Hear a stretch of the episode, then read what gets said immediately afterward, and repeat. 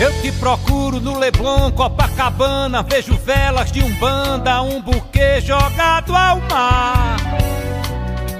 Um marinheiro estrangeiro desumano deixou seu amor chorando, querendo se afogar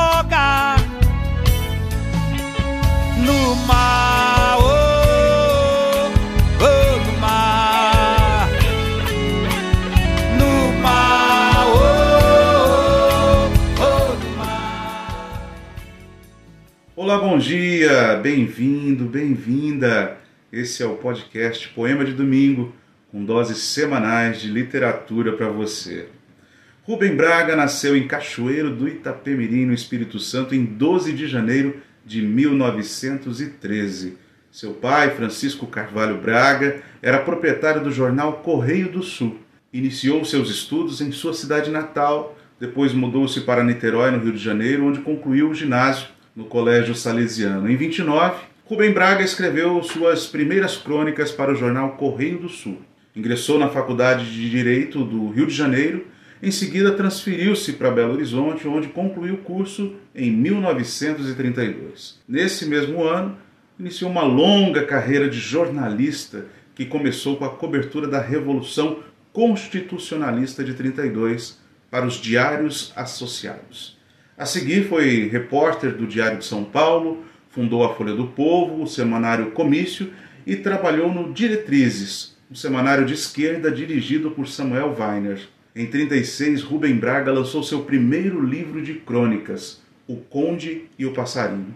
Com apenas 26 anos, já era casado com a militante comunista Zora Seujan, mas não era afiliado ao partido, mas militava ativamente na Aliança Nacional Libertadora. Quando o cronista mudou-se para Porto Alegre, o Brasil vivia a ditadura Vargas e o mundo preparava-se para entrar em guerra. Ao pôr os pés em Porto Alegre, foi preso por suas crônicas sobre o regime. Graças à pronta intervenção de Breno Caldas, dono do Correio do Povo e da Folha da Tarde, logo foi solto. Durante os quatro meses em que ficou em Porto Alegre, Rubem Braga publicou 91 crônicas na Folha da Tarde, que foram publicadas póstumamente em Uma Fada no Fronte, em 1994. Os escritos mostraram um cronista engajado contra a ditadura Vargas e o nazismo. À época, a luta política foi a nota dominante das crônicas da Folha. Por isso, Braga teve que voltar ao Rio por causa das muitas pressões da polícia e dos círculos palacianos do Estado.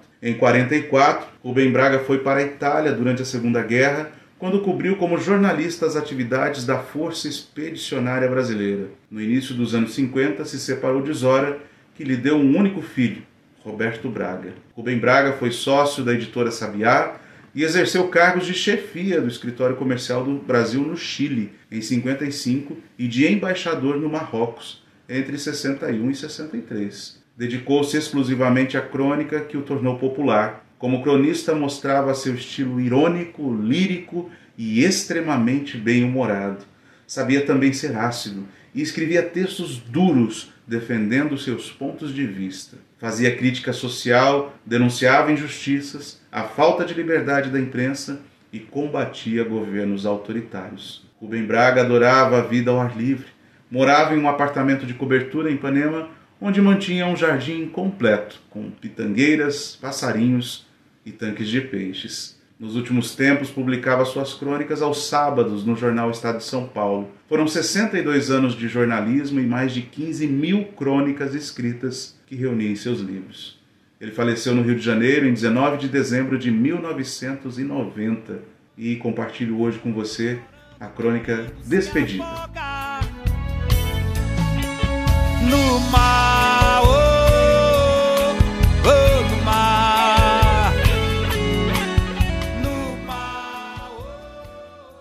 no meio dessa confusão, alguém partiu sem se despedir. Foi triste. Se houvesse uma despedida, talvez fosse mais triste. Talvez tenha sido melhor assim. Uma separação, como às vezes acontece em um baile de carnaval. Uma pessoa se perde da outra, procura-a por um instante e depois adere a qualquer cordão. É melhor para os amantes pensar que a última vez que se encontraram se amaram muito. Depois apenas aconteceu que não se encontraram mais. Eles não se despediram. A vida é que os despediu, cada um para o seu lado, sem glória, sem humilhação. creio que será permitido guardar uma leve tristeza e também uma lembrança boa. Que não será proibido confessar que às vezes se tem saudades, nem será odioso dizer que a separação ao mesmo tempo nos traz um inexplicável sentimento de alívio e de sossego, e um indefinível remorso e um recôndito despeito. E que houve momentos perfeitos que passaram, mas não se perderam, porque ficaram em nossa vida.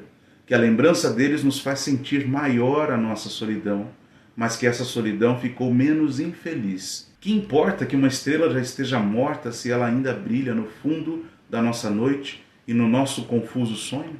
Talvez não mereçamos imaginar que haverá outros verões. Se eles vierem, nós os receberemos obedientes como as cigarras e as paineiras, com flores e cantos. O inverno, te lembras, nos maltratou. Não havia flores, não havia mar, e fomos sacudidos de um lado para o outro como dois bonecos na mão de um titiriteiro inábil. Ah, talvez valesse a pena dizer que houve um telefonema que não pôde haver Entretanto, é possível que não adiantasse nada. Para que explicações? Esqueçamos as pequenas coisas mortificantes. O silêncio torna tudo menos penoso. Lembremos apenas das coisas douradas e digamos apenas a pequena palavra: adeus. A pequena palavra que se alonga como um canto de cigarra perdido numa tarde de domingo. Um bom dia para você, um bom domingão e até a próxima. Tchau, tchau.